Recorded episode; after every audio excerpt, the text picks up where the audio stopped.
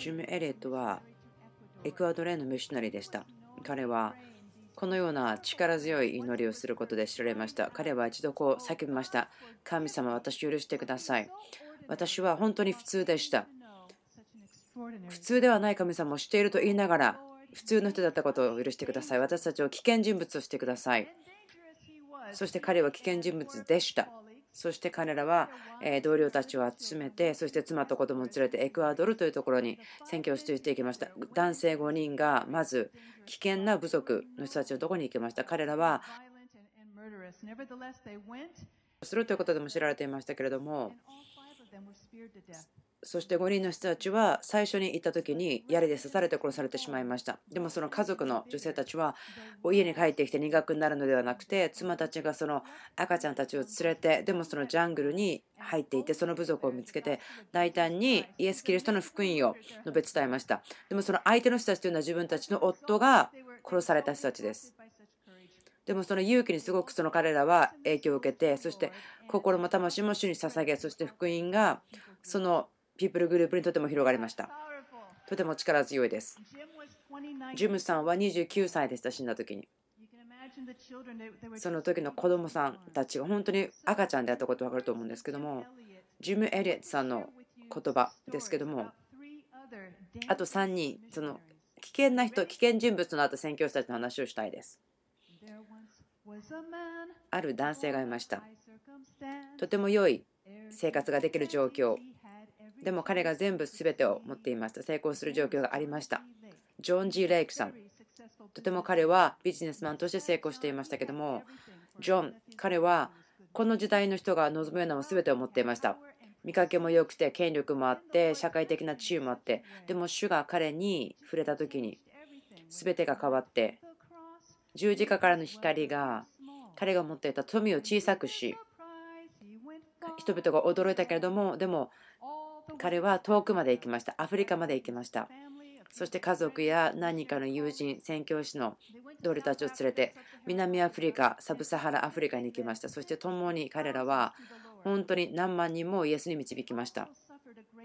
でも彼らは多くの苦しみも経験しました。子供を失った者もいるし、妻を失った者もいるし、ある者たちは人生の終わりをそこで迎えました。ですからそのジョンが、あ、この人本当に気が狂ってるぞと。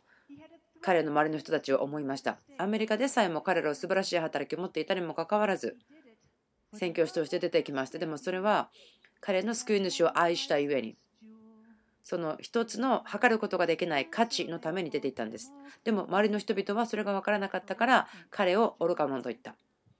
ジョンが愚か者だったと思いますか？違いますね。彼らは愚かではなかった。なぜならば、その失うものは保ち、そして宝物のためそれは一つの魂。一人の魂という宝のために彼は愚かではなかった。彼は愚か者ではありませんでした。イエスはこう言いました人は世界中のものを得てもでもその命を保つことができなければどうであろうかと。ですから全ての宝物ダイヤモンドや金であったとしても分かりますか？どんだけ高価な宝石またその多くのオイルがあったとしてもまたはすごく大きなビーチの目の前にあるような豪邸だったとしてもどのような価値があるとされるものであってもその海賊の宝が海にあるものであってそれが世界中にあるもの全部あったとしてもでも一人の人の魂の価値とは比べることはできません。天のすべての栄光以降それらは一人の罪人が悔い改める時に立ち止まって喜ぶんです。ジョン・ジェレクはそれを知っていました。次の人です。この人は風のように走ることができました。そして、いつも走るたびに1位でした。エリック・リドルさんです。彼は飛ぶスコットランド人と言われていましたけども、彼はとっても速く走りました。彼はパリのオリンピックの時にイギリスの期待がかかっていました。そして彼は 400m ダッシュで世界記録を新しくしてそして彼は12年間その記録を破られることがありませんでした。そしてそれだけではなくて 100m と 200m でも世界記録を更新しました。それらは35年間破られることがありませんでした。彼はある程度の遺産を作りました。しかしそれらを楽しむよりも有名であるとかお金とかまたその世界的にオリンピック選手と会ったということよりもそれらのことを全て横に置いて宣教師になりました。なぜ彼がそんなことをしたんでしょうか？なぜ彼が多くのものを捨てていったんでしょうか？十字架からの光が彼のそのレースということをすごく小さく表しました。そして人々は驚いたけれどもそのレースから彼は遠く離れて中国に行き彼はそこで両親と妹と共に宣教師として18年使いました。何年か後に彼は結婚して子供と奥さんがいましたけども第二次世界大戦が始まったのででも彼はそこで帰国せず日本は中国に侵入してきましたけども奥さんと娘をカナダに送りました。彼はまだそこにとどまりその後しばらくして彼は捕まり、え収容所にいられました。そして彼はその非常な大変な状況にもかかわらず、えガードの人たちからの好意を得ました。そしてその人はある日こう言いました。私はあなたに自由を与えますよ。その捕虜を交換するプログラムがありますからそのためにあなたを自由にしますよと言ったんですけどもでも彼は自分が出るのではなくて妊娠している女の人を代わりに出してくださいと言ったそうです。そして彼はその場にとどまり解放される5ヶ月前に亡くなりました。彼の最後の日に彼は妻にこう手紙かけました。彼はこう言いました。私の愛する者よアニーさん。それはね全て委ねることなんですよということエリックさんの故郷の人は彼が愚か者だと思いました。どう思いますか？そうではないですね。彼は愚かではありません。なぜならば、彼が自分で保つことができないもののために、また失うことがないために与えるならば、そしてそれは一つの魂というその世界中の金を集めたものよりも高価なもののためにです。彼は愚かではないんです。彼は愚かではない。使徒の働き20章の24彼はそれを好きだったそうですけどもけれども私が自分の走るべき工程を走り尽くし主イエスから受けた神の恵みの福音を明かしする任務を果たし終えることができなら私の命は少しも惜しいと思いませんと。ここだったそうです次の人です。心が金のように清くそして美しくて人々は男性は彼女を本当に愛した赤毛の美しいエミー・カーマイケルさんアイルランド人でした。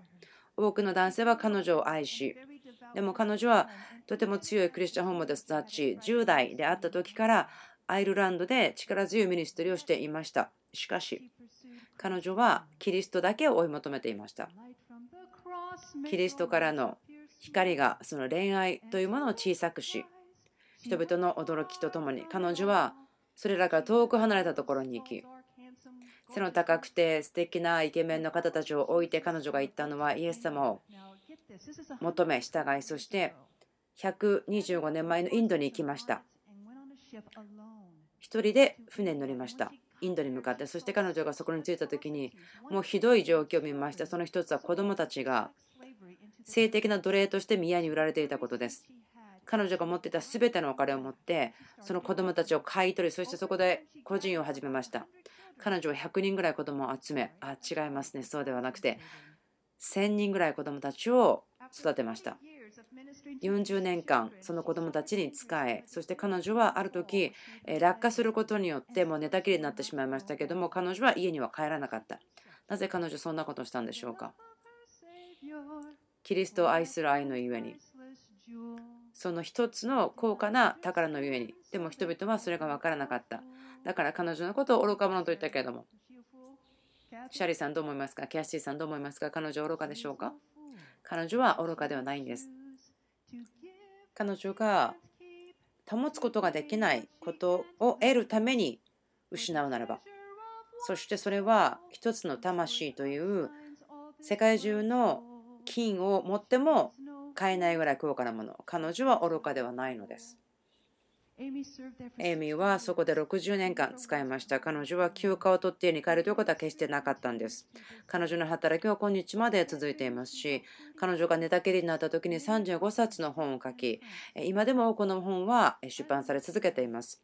私は宣教師です。なぜならば、イエスが宣教したからです。イエスは最初の宣教師でした。栄光とか素晴らしさ、栄光、天、それを捨てて横に置いて私たちを救い出してくれました。私たちを死や地獄や墓から自由にしました。希望と命を壊れていた人類に吹きかけてくださいました。そしてそれに多くのものを犠牲にしました。でも神様の御国を地に立て上げました。でもその時に裸であって無力な赤ちゃんとして来たとしてもでも空っぽの手で来たわけではないんです。すべての天のリソースが彼のうちに隠されていたからです。病人を癒し死人をよみがえらせそして私たちを出て行って同じようにしなさいと呼んでいます。私が世にいるんですからあなたも世に出て行きなさいと。神様とパートナーになるチャンスを私たちにくれましたね。神様は私たち必要なわけではないんですね。大宣教命令に参加する特権があるんです。その天使が中天を飛んで福音を語っているそのことを黙示録でも見ることができますけども神様はその天使たちを送ってそれをすることができますそれをするでしょうでもその代わりに今私たちに機会を与えてくださっています。一緒に働くこと、パートナーシップを持つこと、神様の計画の中の一部となること。人々はあなたに言いますよね。選挙のためにお金あげるなんてどうなることそれが海外でも国内でももったいないよ。あなたの時間とか祈りとかももったいないですよと言うでしょう。でも私はこう思います。それをしないことの方が愚かだと思うんです。神の計画、神の目的です。神の目的と計画を神は私たちと共に、また私たち抜きでも実行されます。私皆さんを励ましたいんですけども神様の目的と計画とあなたが一致することですね。神様があなたを準備し祝福しイエスがしたように出かけていることができるように。そして多くの教会があなた方が宣教師を長い間支えてくれました。そしてある方たちは自分で行って自主性を使うことができました。アフリカとか自分の選挙の話をしようかなと思ったんですけどもでも最初に私たちよりも先に進まれた方たちを敬いたいと思いました。この世の人たちは間抜けだ愚かだと思ったけどもでも天からの視野にすれば勇気のあるチャンピオンたちでした。それらの方たち私たちよりも先に過去の何年間生きていたその方たち。人生を全て捧げた人たち。またあなたのこともそうですね。もし人々があなたに対しても宣教にそんな人生を使うこと、お金を使うこと、愚かだと思ったとしても、でもあなたは愚かではないんです。なぜならばそれは、あなたが与えることなしに保つことはできない。そしてその一つの魂というのは、世界中の金を集めたものよりも高価なものなんです。あなたは愚かではありません。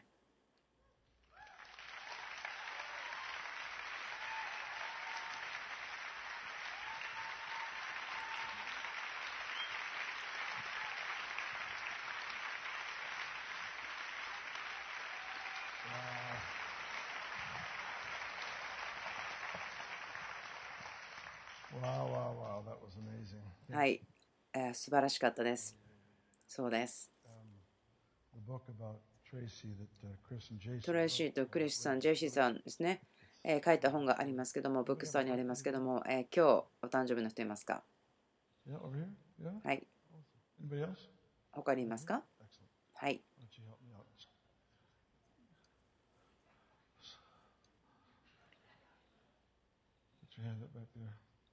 どうぞ渡してください。お誕生日おめでとうございます。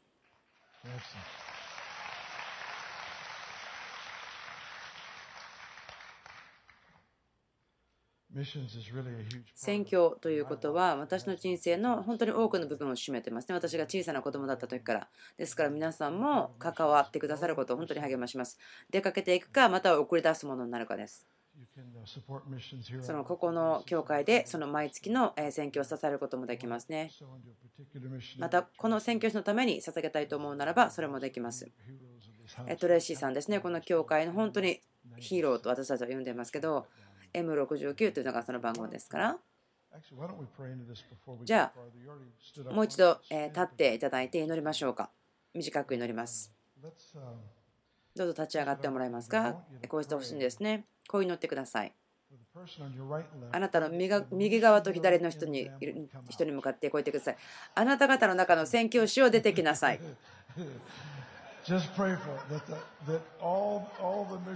すべての宣教師、あなたの中にいるもの、出てきなさい。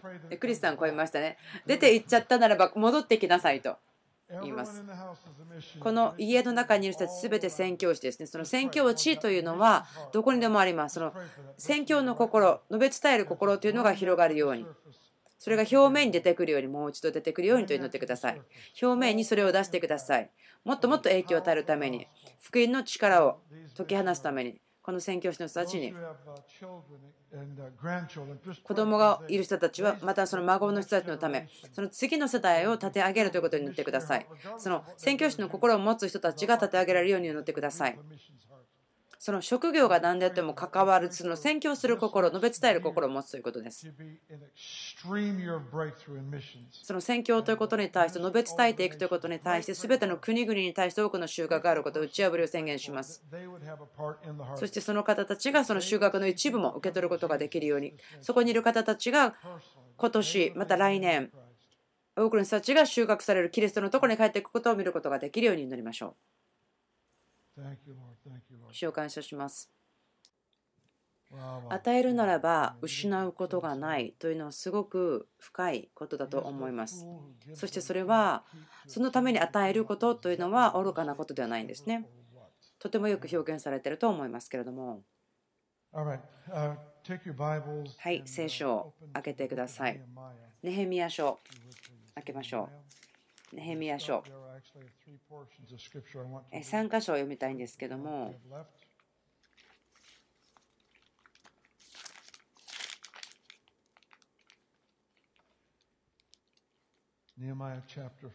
ネヘミヤの5章。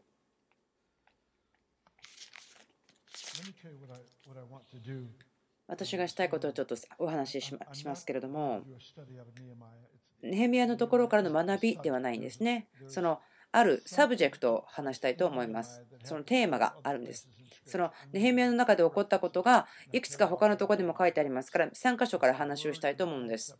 それは考え方ですの飢饉が起こった時どうするか。詩編の37編にこう書いてありますけどもちょっとここから引用したいと思うんですけども詩編を書いた人はこう言っていますね。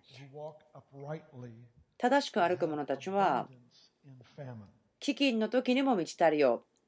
そう書いてあります。私たちはその状況、私たちの周りの状況をコントロールすることができない時もありますけども、応答はコントロールできます。そして私たちは影響というものを持っています。その状況が私たちの応答の結果によってどのようなものになるかというその結果を見ることができます。私は嘘を信じることやその空想する何か悪いことが起こっているけどそれはないんだというような空想に生きることはもちろん賛成してませんね。それ自分を騙すことですから私は自分を騙すことや無視するということを信じていませんけれどもでも信仰というのは状況を影響させることができます。そしてそこから受け取るものがあります。その話をしたいと思うんですけども私これからますます大きく夢を見るべきだと思うんです。私は今ある程度の現れ私の夢こうしたいな見たいなと思っていたまた神様がこの地でしたいなと思っていることへのアプローチに対してこう慣れてきたところがあると思うんですそしてそれを心地よく思っています。こういうふうに言うの分かりますか？例えば、あなたがウェイトリフティングをすると思うんですね。例えば、過去はこんなに持ち上げられるなんて信じられないと思っていたけれども、でもあなたがそれを練習してきたことによって、それができることになっているということ。私が今持っている夢というのはいつ過去はすごく大きかったけれどもお金とか人数とかそういう話をしているわけではありません。今日神様が特定なことをしたいと思っていて私たちにそこに関わってほしいと思っているそのことですけれどもその中のいくつかは10年前だったらすごく驚くような夢を持っているねという状況だったんですけど今はそうではないと思うんです。私は神様がその夢という領域を広げているのに同意します。ネヘミヤは素晴らしいストーリーがあると思うんです。回復の話が書いてあります。あることだけを少し話してまた違うところから話しますけどもその飢饉の時に何をするのかということです。それがテーマです。イスラエルは補修にされましたね。何年も何年も、何十年もです。そして最終的に彼らは自由になりました。そしてエルサレムを再建しに出かけていきました。その町というのは教会だったり、ある時は人の人生のことも表すことができます。その壊れてしまって、撃たれてしまった壁がないと攻撃されてしまう、その回復することが必要。家族とかビジネスとか関係、いろいろ言うことができますけども、壊れました。でも、ネヘミヤはそれを回復しに出ていきました。町を回復しに出ていきました。名前は、ネヘミヤの名前は、慰めという意味ですね。ですから、その精霊が働くその回復のプロセスにぴったりな名前だと思います。その国としてイスラエルというのは何十年もえある程度の年月をその城壁を回復しようとしていましたけれども昼間に彼らが立て上げたものを夜に敵がやってきてずっと壊していました。ですからすごく落胆とか失望がイスラエルの民の中にあったと思うんです。自分の働きはもう夜に壊されてしまう。何も残る影響が何もない。あなたが犠牲を払っているけども何の影響も残らない。そういったところにネヘメヤをやってきました。多分でも彼は50何日かで立て直したと思うんですね。もう何十年も経ってできなかったもの、自分の力で頑張っていたけども、でも精霊が導いたので短時間でそれができたということだと思います。ある期間、イスラエルに難しい状況があり、その地主であった人たちも彼の子供たちを奴隷として売って、それで生き延びたことがありました。今日ちょっとそのところを見ていきますけどもでもそんなに深く入らずにまたその違う話をします。その理由は私がマイクを持ってる人で違うこと喋りたいからそうなります。ちょっと今日はジェットコースターのようになりますからすぐ乗り換えがやってきます。はい、一節。時に民とその妻たちはその同胞のユダヤ人に対して強い抗議の声を上げた。ある者は、私たちには息子や娘たちが大勢いる。私たちは食べて生きるために穀物を手に入れなければならないといい。またある者は、この危機に対し穀物を手に入れるため、私たちの畑もブドウ畑も家も抵当に入れなければならないと言った。またある者は言った。私たちは王に支払う税金のために私たちの畑とブドウ畑を型にして金を借りなければならなかった。現にに私たちの肉は私たちの兄弟の肉と同じであり、私たちの子供の彼らの子供と同じなのだ。それなのに今私たちは自分の子供たちや娘を奴隷に売らなければならない。ということは、奴隷から取ることができないということなんです。ネヘミヤはこう言ったんですね。これらの言葉を聞いて非常に怒った。またその非難したんです。こう言ったんですね。あなた方は自分の兄弟たちに田んぼを取って金を貸していると言った。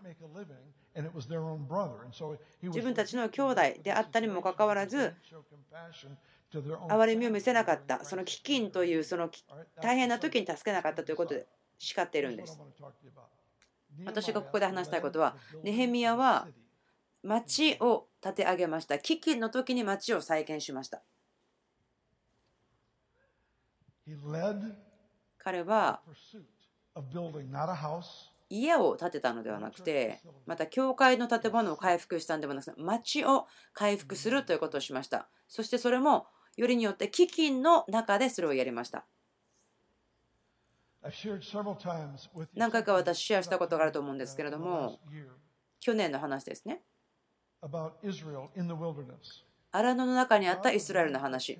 神はご自身をイスラエルに表し、イスラエル40年、荒野にいましたけども、目に見える神様の臨在がありました。例えばそれは夜には炎、そして昼間には雲の柱。炎が夜にあったというのは、それは寒くって暗いところでした。雲があったというのは、昼間の暑い時でした。ということは、主の現れというのは、状況と全く反対に現れました。神はこのような、え危機的な状況の時にはどうやってご自身を表しますか？危機の時に神はご自身をどう表しますか？私が今朝話したいことはワンポイントしかないんです。今日ワンポイントメッセージ的に話をしたいと思います。ややこしいことではありません。あなたがその飢饉の中で何をするかということです。ある方たちはこうもすでに言ってますね。えー、あなたの人生の中の最も良い年だったでしょう。2012年。でもある方たちにとってはとても大変でした。でも私が言いたいのはあなたが何か悪いことをしたからそのような結果が出た。そう言いたくないんですね。私たちがこの地に住んでいます。大きな打ち破りがあります。でまた失ったり苦しむ時もあります。それが人生だと自分は思ってるんですね。ですからあなたの豊かさとかっていうのがその霊的な証拠そう思いたくはないです。で私が信じているのは原則があるんですね。神様は私たちをその原則の中にもっと、え達成できるために連れてっています。それはその基金の中に何をするか。基金の中にあって何をするかということです。この再建のストーリーですね。素晴らしいと思います。すごく驚くような状況だと思うんです。その人々を集めて立て上げるそれを基金の時にはしたくないと思うんです普通ならば。創世記の26見てください。ここにまた違うストーリーがありますけども、誰かがすごく勇気のあることをしたんです。それは飢饉の時でした。3つの飢饉というのを見たいんですけど、イサクです。創世記26の中から話をします。一節さて、アブラハムの時代にあった先の飢饉とは別に、ということ、私が言いたいのは、飢饉がありましたということです。この時ですね。この土地に、この地域に。12節イサクはその地に種をまき、どの場所ですか？それは飢饉があった場所です。その地に種をまき、その年に100倍の収穫を見た。主が彼を祝福してくださったのである。こうしてこの人は富、ますます栄えて非常に裕福になった。これを書きたかった人は本当に言いたいことがここであったと思うんですね。わかるでしょう、きっと。本当に富、ますます栄え、非常に裕福になったということです。彼が結局裕福になったということを自分が分かったかどうか。12節イサクはその地に種をまき、その年に100倍の収穫を見た。主が彼を祝福してくださったのである。人の働きの11、人の働きの11。この旧約聖書のところとつながってると思うんですね。その旧約聖書と言われていることが新約聖書で書かれていること。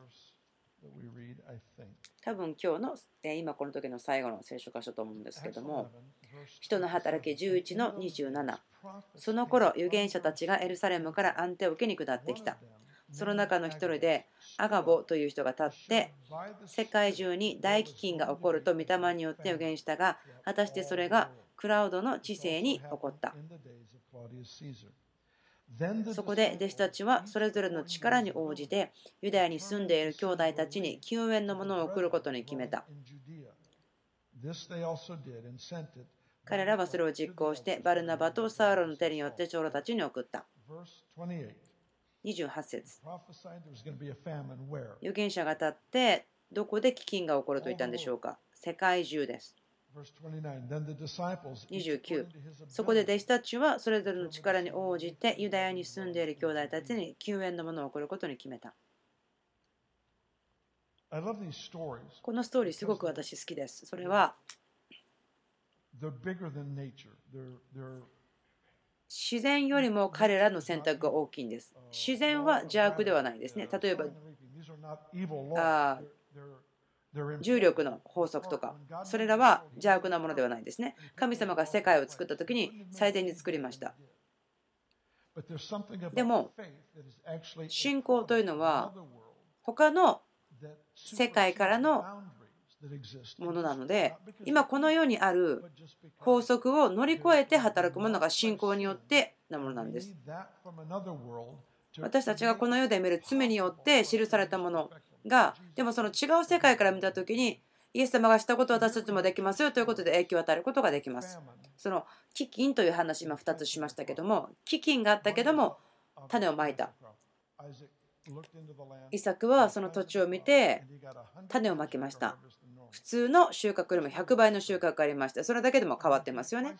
その2倍とか3倍あってもすごいなと思うんですけども4倍とかあったらもう驚きますね。もう100倍の収穫っていうのはもう想像できません。でも神様がその瞬間に息を吹きかけたので100倍彼の普通の収穫よりも100倍のものを得た。ポイントは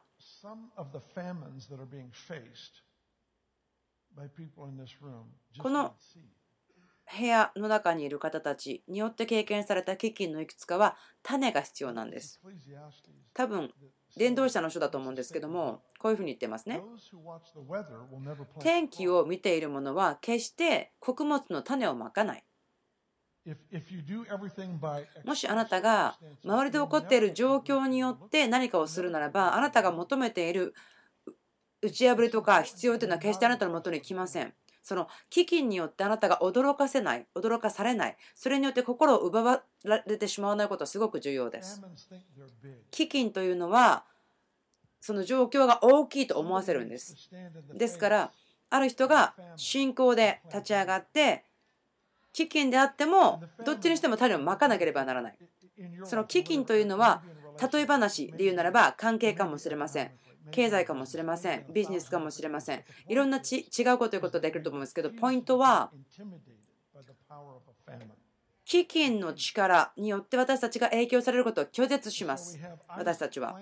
ですから、イサクのが種をまいたように。もちろん。そう思うかもしれない。食べた方がいいよと思うかもしれませんね。飢饉の時には育たないんだから食べてしまうと思うかもしれない。でも彼は100倍の収穫を得たんです。新約聖書に行きます。アンテオクの信者たち。アンテオケというのは宣教の宣教地としていろんな人たちを送りましたね。ですからその宣教に心がある人たちはその多くの教会がですねアンテオケ教会と言ってますね。なぜならばその評判のゆえにですねアンテオケというその宣教師を送り出したという名前があります。ここでアンテオケの信者たちそしてまた預言者が来て、えー、飢饉が起こりますよ世界中に起こりますと言ったんですね。で人々は何でしたかというと彼らは献金をしたんです。救援のものを送るために。そしてユダヤに送りましたね。そしてユダヤというのはまず最初に福音はユダヤから来ました。ということは彼らがしていることはアンティオケの人たちは福音の知らせを送ってくれた町その人たちを敬った。んです最初にその代価を払ってくれた福音が来るための代価を払ってくれた人たちに種をまきたかったんです。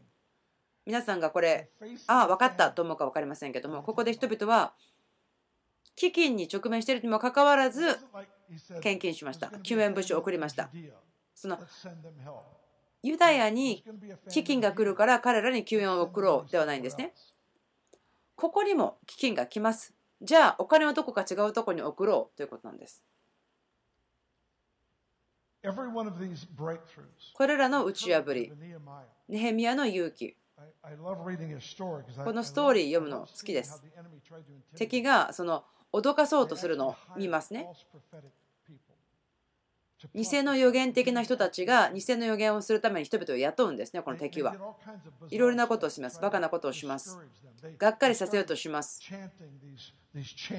何かその、えー、ちゃんとこうブツブツブツブツ脅かしをするために何か言うんですね。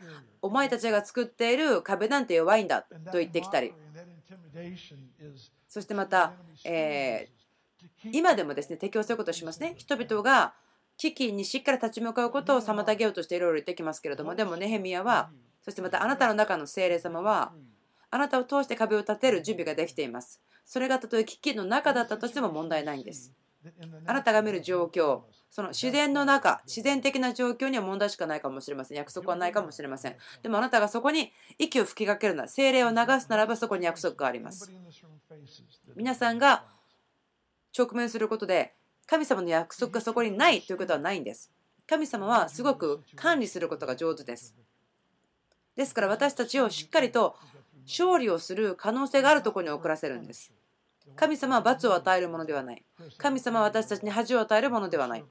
クリスさんが最初の礼拝礼拝の時の祈りで言いました。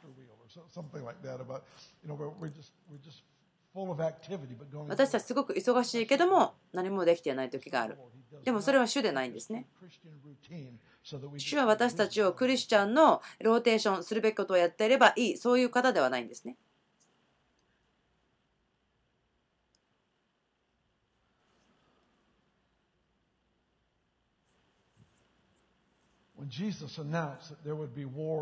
イエス様言いましたね。戦いとか戦争とか飢饉とかそのようなものがありますよ。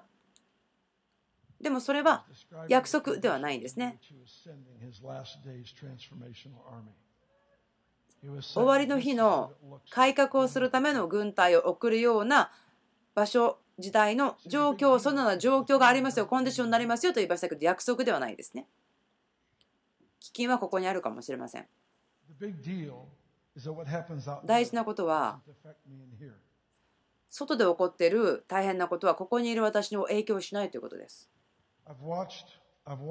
私はある人たちを見てきました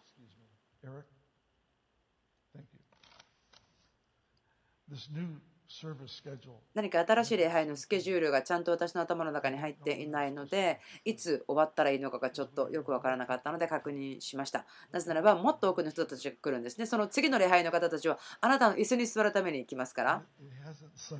まだそのことちょっと自分の頭に入っていませんか。ちょっとあのボスとチェックしていました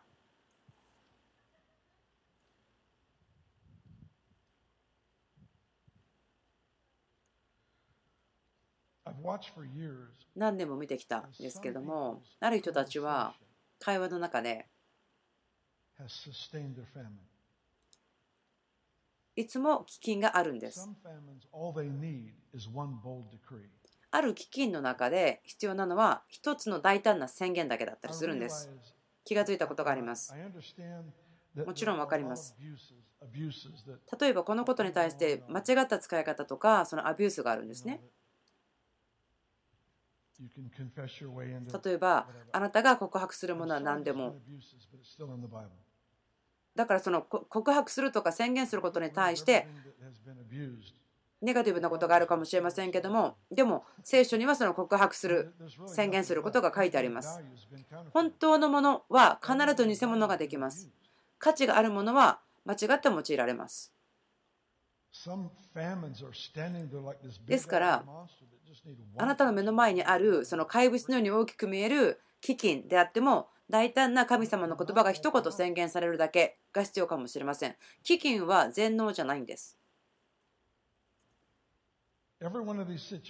すべての状況というのは遺作の100倍の収穫のようなものです100倍もあって全部食べきれますかね？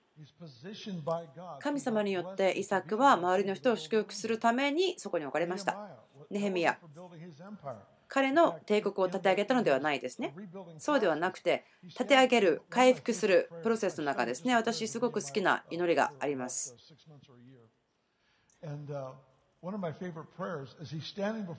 主の前に立って彼は主を思い出させるんですね。こう言います。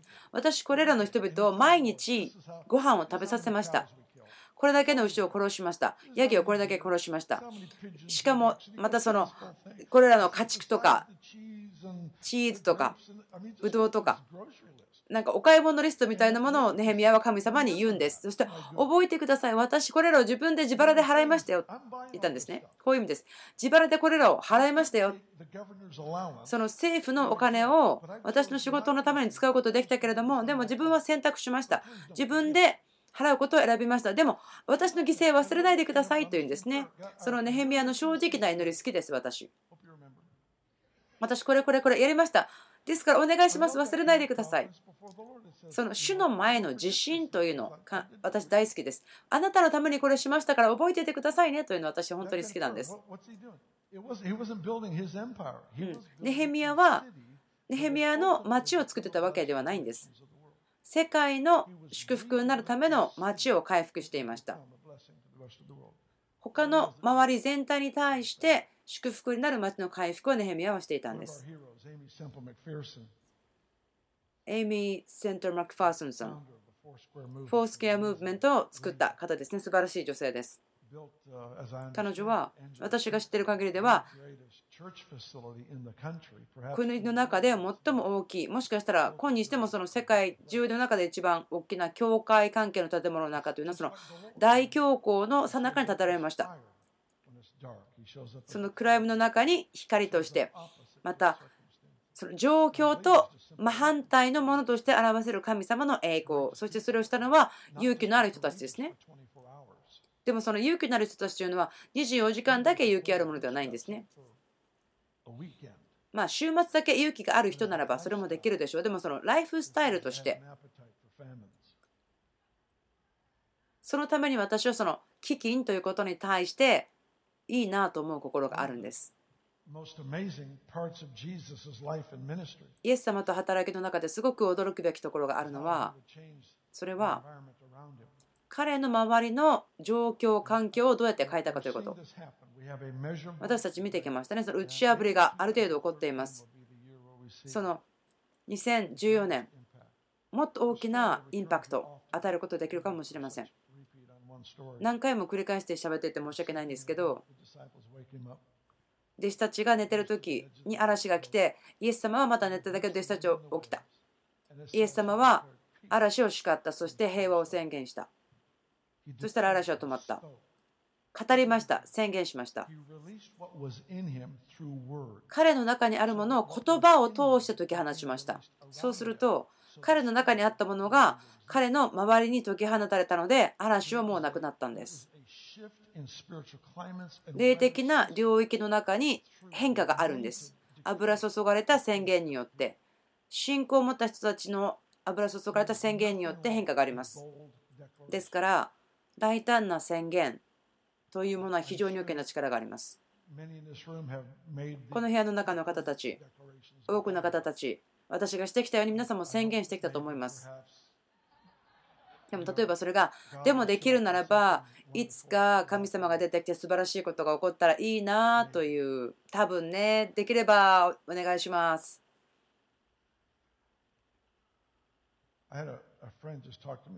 ある日、友達が私に言いました。自分違う町にいたんですね。とても面白い話だったので、その本を書いていたので、そのような話だったんですけど、バカバカしいような話です。すごく人生がもう最悪みたいな、もう知るか生きるかみたいな状況でした。主は彼に言いました。あ多分こんな感じだったと思います。あなたに何が起こっても関わりなく私はあなたと共にいますよと主が言ったと。家族のメンバーが生きるか死ぬかの状況にあっても主は超えたんですね。何が起こっても私はあなたと共にいますよと。ということは、どういう結果が出るかあなたは分からないですかと。で、主は言ったそうです。結果はあなたにかかっていますよ。あなたがこの状況の中で何をするか、まだ私たちそれを見ていないでしょと言ったそうです。で、その方はそのことを書いていて、私にこう言っていたんですね。この部分書くのちょっと自分心配があるんです。怖いなと思うんですと。で、私は彼に、あ、いいよいいよ、書いていいよと励ましました。そこに平和があると思いました。またそのパズルのようだと思ったんです。すべてのことがあらかじめもう決められているのではなくて私が思うのは神様が私あなたがそこで何をするのか見たいんではないかなと思うんです。ですからイサクの話100倍収穫しました。ネヘミヤ城壁を回復しました。アンテオ家の人たちが飢饉に救援を送りました。人の働きの中にその飢饉によって大変な状況になったっていうことは書かれていません。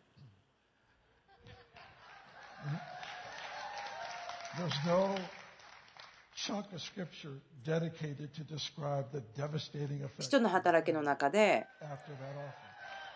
この今の話したところ以降にはその飢饉ということが書いてあるところはないんですね聖書にこの人の働きの中で。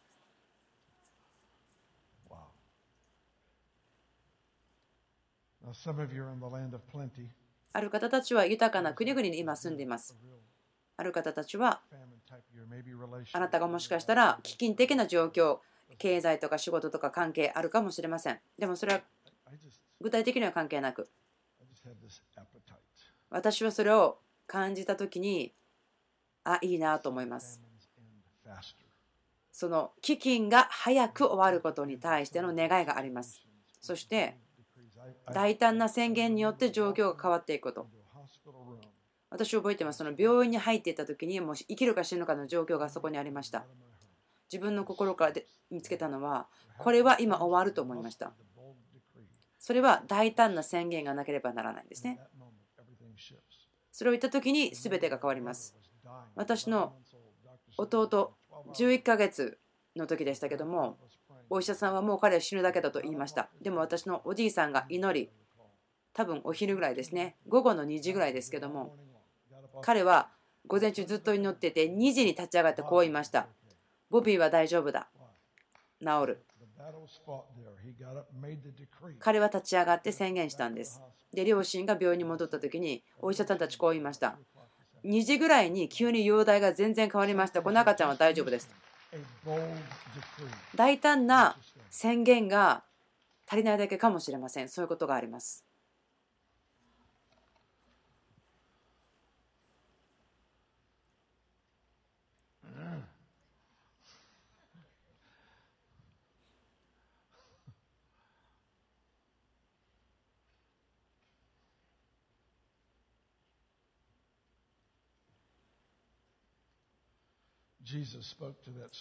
イエスは嵐に命じました。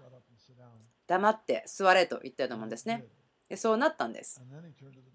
そして彼は弟子たちを向いて、あなたの信仰はどこですか？と言ったんです。ポイントは、私はあなた方がそれをするためにあなた訓練したのにと。多くの人たちは今でもイエス様に嵐を叱ってくださいとお願いするでしょう。でもイエス様は私あなたをトレインしたでしょう。訓練したでしょう。神様がイエス様の口から語る言葉に力があるのか、神様があなたを通して口から語る言葉に力があるのか、どうでしょうか？私ちょっとこのスニーキーなんですね。お父さんの心から来たならば、ロバを通してであってもいいんです。あなたや私であってもいいんです。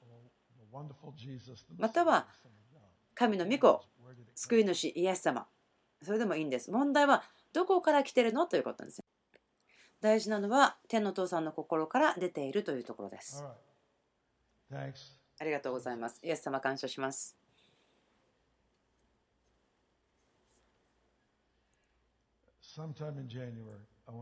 1月ですね。このこともう少しはっきり話したいと思うんですけども、今はその宣言をしたいとこの町が変わることが見たい。経済的に、霊的に。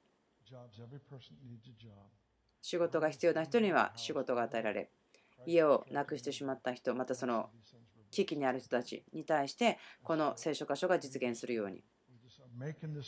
ですから宣言します。主が豊かさを飢饉の時に持ってくる。夜には炎の柱、昼には雲の柱、豊かさを持ってご自身が現れる。打ち破りの霊を感謝します。この家の上、この教会の上に豊かに望んでくださっていることを感謝します。